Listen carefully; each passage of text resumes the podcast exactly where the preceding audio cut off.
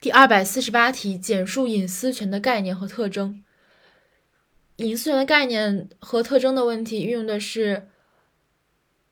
运用的是三要素的方法，然后内容呢用的是概念拆解的方法。所以说这道题是隐私权的概念、特征和内容。首先看隐私权的特征，隐私权具有如下特征：一、隐私权的主体限于自然人，是专属于自然人的人格权利。二、隐私权的客体是隐私，因隐私与其他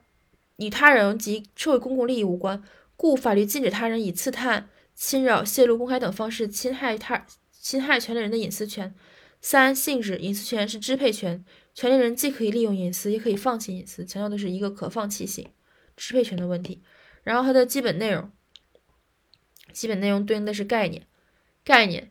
隐私是指。自然人的私人生活安宁和不愿为他人知晓的私密空间、私密活动和私密信息，所以内容类型就是内容类型就是呃私人生活安宁、私密空间、私密活动和私密信息。再来一遍：私人生活安宁、私密空间、私密活动、私密信息。首首先，生活安宁非常好背。其次，这个私密活动，呃，私密空间，在一定空间内行使一定的活动，然后有一定的信息，就是私密空间、私密活动、私密信息。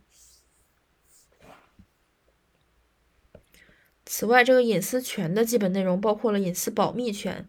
隐私保护权和隐私支配权，两保一支配。